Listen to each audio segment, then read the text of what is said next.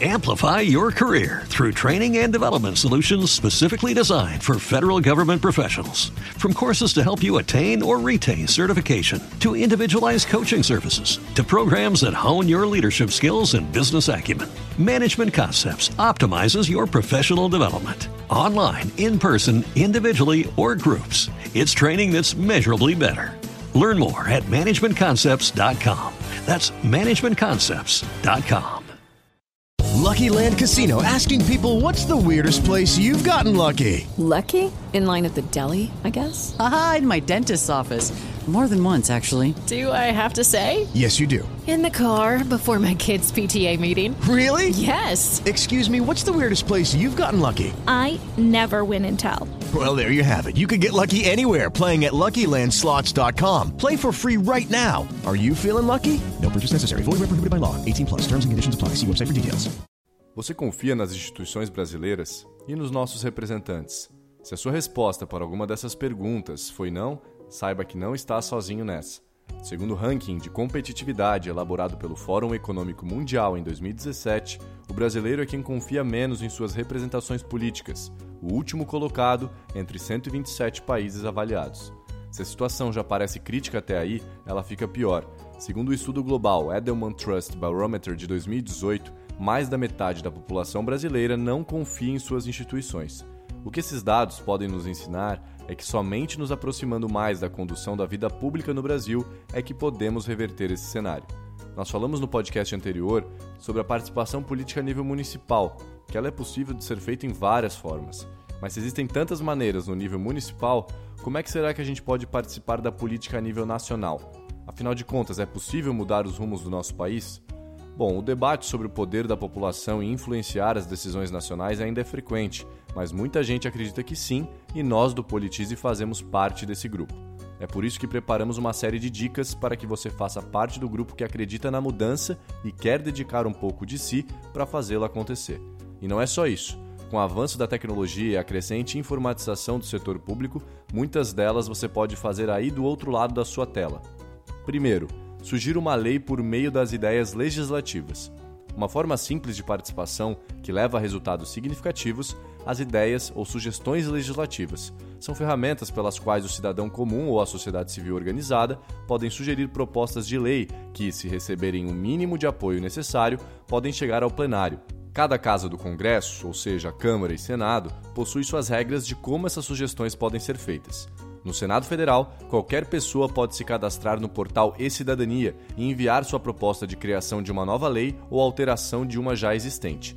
Se a sugestão tiver 20 mil apoios em até quatro meses, ela vira uma sugestão legislativa que é obrigatoriamente encaminhada à Comissão de Direitos Humanos e Legislação Participativa, a CDH, e debatida pelos senadores. Se ao final houver um parecer favorável ao projeto, sua sugestão passa a tramitar no Senado como um projeto de lei. Já na Câmara dos Deputados, podem ser enviadas propostas de lei à Comissão de Legislação Participativa, CLP, pelas sugestões legislativas. Elas se parecem muito com as do Senado. A diferença é que, no caso da Câmara dos Deputados, as sugestões legislativas só podem ser feitas por entidades civis organizadas, como organizações não governamentais, sindicatos, associações, órgãos de classe, entre outros. Depois de recebida pela CLP, a sugestão legislativa é debatida e votada pelo plenário da comissão. Se for aprovada, passa a tramitar como proposição legislativa da CLP. 2. Proponha e apoie uma lei de iniciativa popular através do Mudamos. Ainda que grande maioria das leis nacionais sejam debatidas e criadas pelo Congresso Nacional, os parlamentares não possuem monopólio sobre esse processo. Para que o cidadão também tenha voz no legislativo brasileiro, a Constituição prevê a criação das leis de iniciativa popular.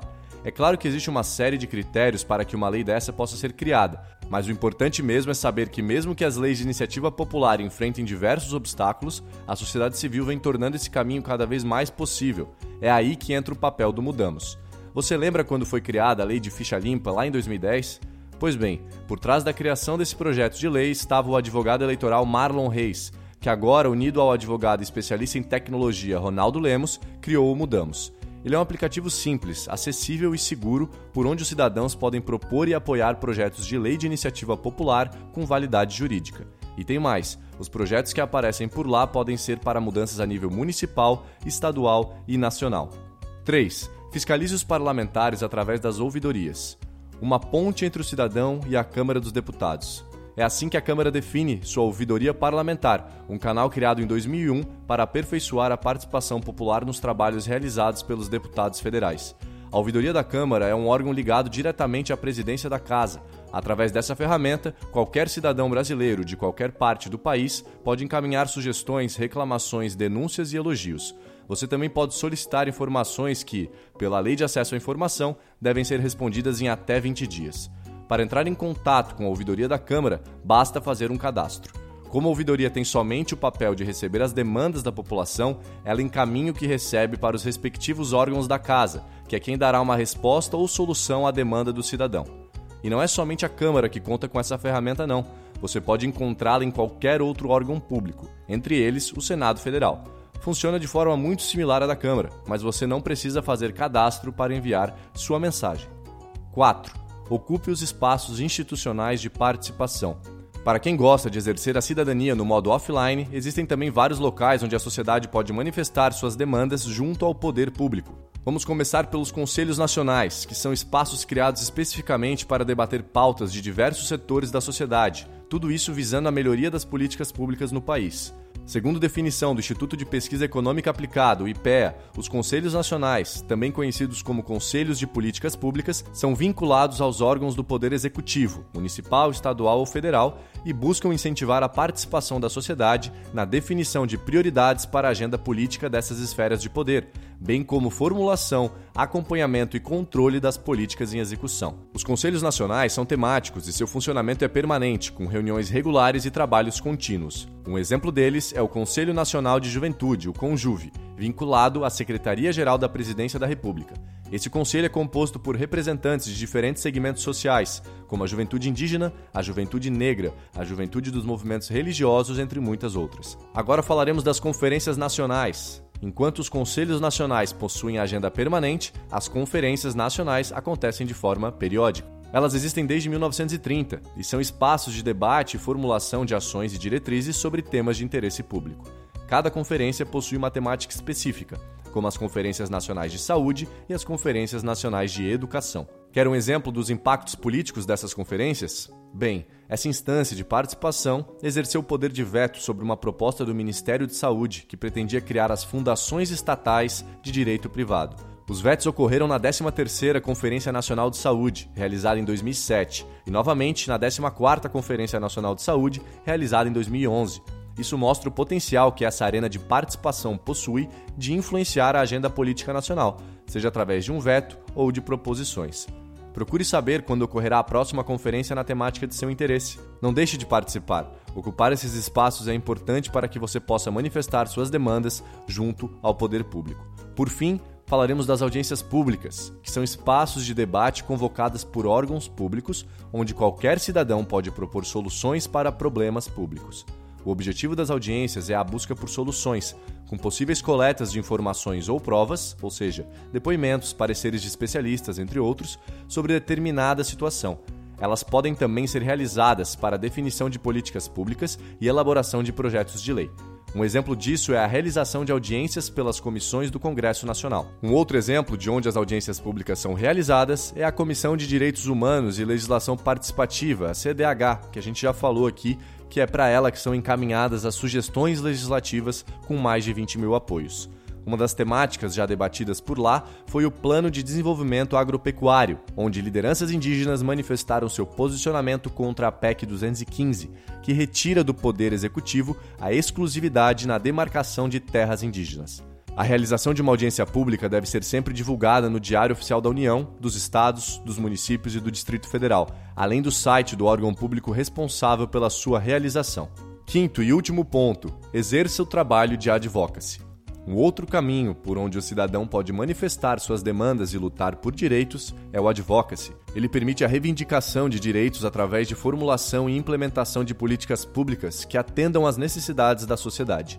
O advocacy amplia a participação e representatividade para segmentos da sociedade que normalmente não estão incluídos nas tomadas de decisões e por isso pouco conseguem garantir ou ampliar seus direitos.